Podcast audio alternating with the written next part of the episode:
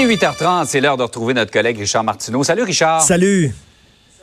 Autre révélation de notre bureau d'enquête en marge euh, au départ de ce qui était l'enquête sur Guy Ouellette. Finalement, on apprend qu'il y avait une personne qui, en tout cas, qui est soupçonnée d'avoir carrément biaisé cette enquête-là. Est-ce qu'on va arriver au bout des révélations à un moment donné? Ça n'en finit plus. Écoute, ça finit plus. Hein. L'année passée, on s'en parlait régulièrement de ça. Puis plus on regarde ce qui se passe, plus on pense qu'on est dans un film de, de Police Academy, le Police Academy 7 ou 8, où euh, les Charlots mènent l'enquête qu'est-ce qui se passe à l'UPAC? Alors là, il y a deux choses que le bureau d'enquête a découvert. Premièrement, Nathalie Normando, ceux qui pensent qu'il va peut-être y avoir un procès euh, de Nathalie Normando, que ça va aller en procès, je suis pas sûr. Moi, je suis pas sûr du tout. Non seulement, là, il y a cinq des huit chefs d'accusation, Jean-François, qui ont été abandonnés, on le sait, la, la semaine dernière, mais là, on apprend qu'un ancien enquêteur qui enquêtait sur Nathalie Normando au sein de l'UPAC, qui a été puni parce que l'enquête qu'il menait ne répondait pas, ne respectait pas les règles de déontologie de base de l'UPAC. C'est une enquête qui mhm. était bon mal amorcée. Donc lui maintenant, il a des, euh, il fait l'objet de mesures disciplinaires. On l'a, on l'a, mais maintenant il fait des tâches administratives. Il est plus sur le terrain. Donc ça veut dire que l'enquête visant Nathalie Normando, elle était, elle était pas propre, propre, propre. C'était pas dans les règles de déontologie. C'est certain, Jean-François, que les avocats de Nathalie Normando vont sauter là-dessus en disant, ben regardez, vous avez ah accusé notre, notre cliente alors que votre enquête était toute croche.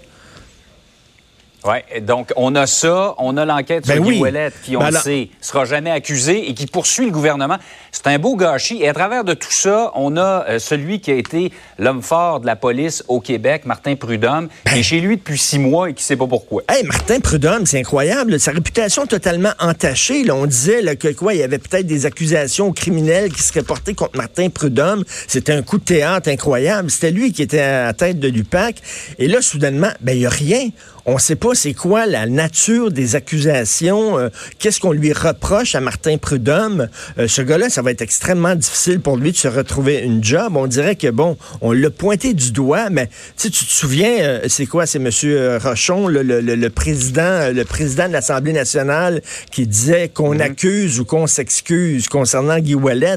On peut dire la même chose pour Martin Prudhomme. Soit qu'on accuse Martin Prudhomme ou alors qu'on s'excuse envers lui. Mais là, il y a comme un no man's land.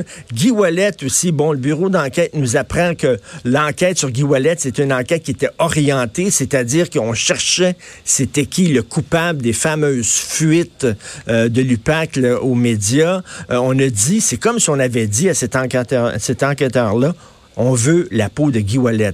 Arrange-toi n'importe comment, là, mais mets-lui la main au collet, parce que nous autres, on est sûr que c'est lui, mais il n'y avait pas de preuves.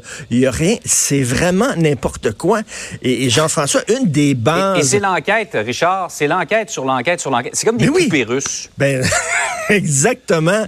Là, les enquêteurs se font enquêter par le bureau d'enquête indépendante. Alors là, si on se méfie, si on a des doutes sur les enquêteurs qui sont censés enquêter sur la, corruption, euh, ça va mener où? Et comme je disais, là, une des bases de notre démocratie, c'est que les gens aient confiance au système de justice, que les gens aient confiance à la police. Mais là, on regarde ça, puis on dirait que même eux savent pas exactement ce qu'ils font.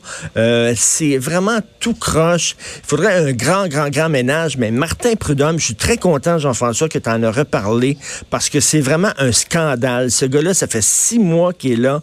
Euh, on ne sait pas ce qu'il a fait. On a laissé sous-entendre qu'il avait été pas correct, qu'il avait mal mené ses enquêtes, qu'on accuse ou qu'on s'excuse, comme disait le président de l'Assemblée nationale. Il y a du ménage à faire, en tout cas des questions à tirer au clair. Richard, merci beaucoup. Merci beaucoup. Bonne, journée. Merci.